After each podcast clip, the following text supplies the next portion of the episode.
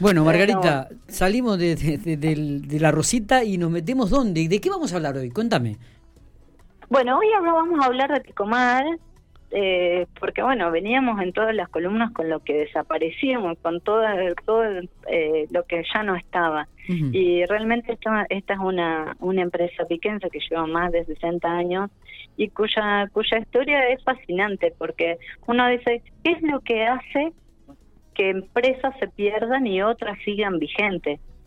o cómo llegaron a, ser tan grandes o a mantenerse en el tiempo. Y en realidad cuando uno empieza a leer su historia, eh, ahí entendés el por qué se mantiene, por qué sigue vigente y todo lo que ha luchado y lo que significa eso. Cuando uno cuando uno lee la historia de, Ricardo eh, Acti Giorgetto, él comienza su historia contando de que tenía una, una deuda gigante por, por un mal negocio, eh, donde dice que él ganaba 8 mil pesos y tenía 300 mil de deuda. Entonces eh, se acerca y le dice eh, quien estaba a cargo de, esos pagares, le dice, bueno, usted se tiene que ir de pico. Y, y él, le, él dice, bueno, sí, en cierto modo él tenía razón, porque necesitaba 40 meses sin comer, ni él, ni su familia, ni nadie para pagar todo eso. Y él le dice, bueno, así como yo no sabía que había mala gente eh, y caigo en esa deuda, dice, usted no sabe que enfrente tiene un hombre decente y dispuesto a enfrentar lo que sea, menos esconderse.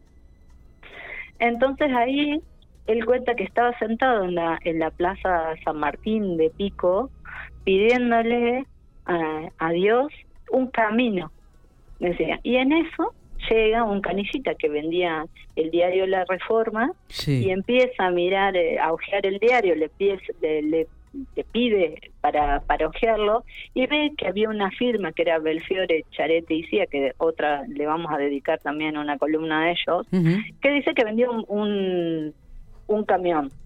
Y ahí dice, bueno, ese es mi negocio. Entonces se acerca ahí y, y le va a los usureros y le da el dinero para poder comprarse el, el camión. Genial, tenía el camión, pero no tenía plata para ponerle gasoil.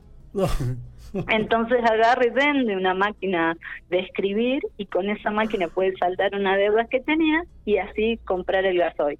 Y ahí empieza esta historia donde a él en ese momento se le ocurre unir la pampa con el mar y comenzar a vender pescado. Que si uno lo piensa 60 años atrás, un pampeano comiendo pescado es una locura. Vos te imaginás el asadito, la carne, no el pescado, que no estaba en nuestra eh, eh, costumbre el comer pescados. Es verdad. Eh, entonces, él empieza con ese poco dinero que tenía a ver si en realidad él podía tener un mercado para ese pescado y empieza a, recorrer localidades vecinas a ver si le interesaba comprar pescado. Y así es como arranca su historia y uno lo ve hoy consolidado y está todo bien, pero lo que tiene que pensar es que pasó todos esos años él mismo viajando hacia, hacia Mar del Plata en ese camión donde en esos primeros tiempos él tenía que dormir al costado de la ruta porque no tenía plata para, para mantenerse, para poder pagar un hotel o lo que fuera y que también, yo siempre digo, la importancia de la familia, porque si él podía hacer todo eso, era porque tenía una mujer que la bancaba, porque tenía hijos que le ayudaban, y porque hoy tiene puede tener 60 años porque sus hijos continúan con este legado. Es verdad.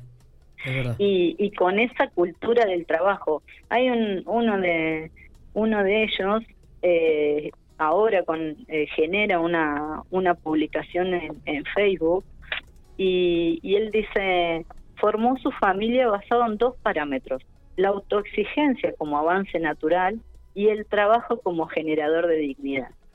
Y me parece que eso es lo, bueno de rescatar de, no solamente esta, sino de muchas empresas de pico que hoy todavía siguen vigentes, algunas creo ya hace años, como la Armería La Vega, por ejemplo. Sí. Eh, y digo, bueno, creo que, que el fundamento está ahí en, la cultura del trabajo, de la dignidad que le da ese trabajo y la familia. Y siempre con un aporte solidario importante a nivel social, ¿no? También participando de otras instituciones intermedias, como supo ser Corpico en su momento, este, un, hombre muy, muy de la ciudad, muy arraigado a, General Pico, y a las necesidades de, la ciudad, ¿no?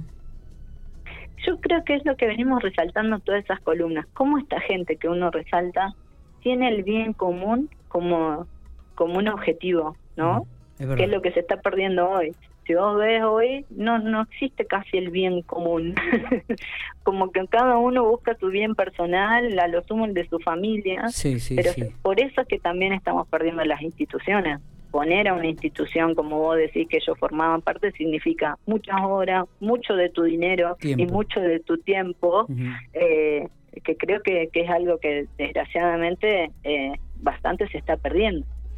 Totalmente. Realmente una, una figura este, de, de Giorgetto este, que, remarca y que, como vos decís, resalta el esfuerzo, el trabajo, la honestidad y una familia y unos hijos que, continúan con, lo que ha dejado el papá y que realmente es, de trabajar todos los días, ¿no? porque uno los ve con, un, con un perfil muy bajo, ¿no? de, mucha humildad, pero con una este, concentración en el trabajo enorme, Margarita.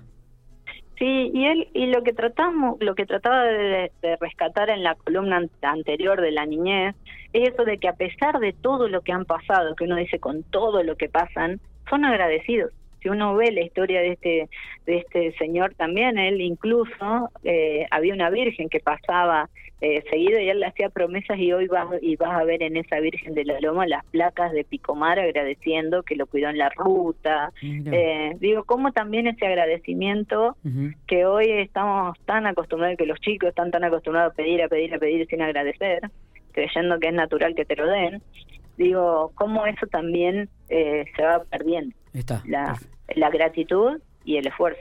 Totalmente, Margarita. Eh, linda columna la de hoy. Resaltamos un, vecino de la ciudad de General Pico que le ha dado mucho a la ciudad y que a través de su familia continúa manteniendo un, negocio que nació hace 70 años como Pico Mar.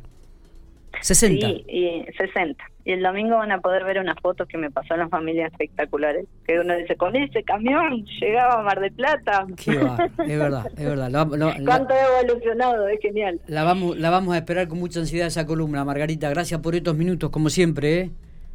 Bueno, gracias a ustedes y gracias a la audiencia, gracias por leerlo, gracias por los mensajitos. Es verdad, es... es y anímense a escribir, porque llegan los mensajes pero no escriben. Anímense a escribir, a contarnos su historia. Eh, Margarita, y línea abierta para la Rosita, ella 33 11 33. Para que pregunte qué queremos comer. Para que te llame qué quieres comer.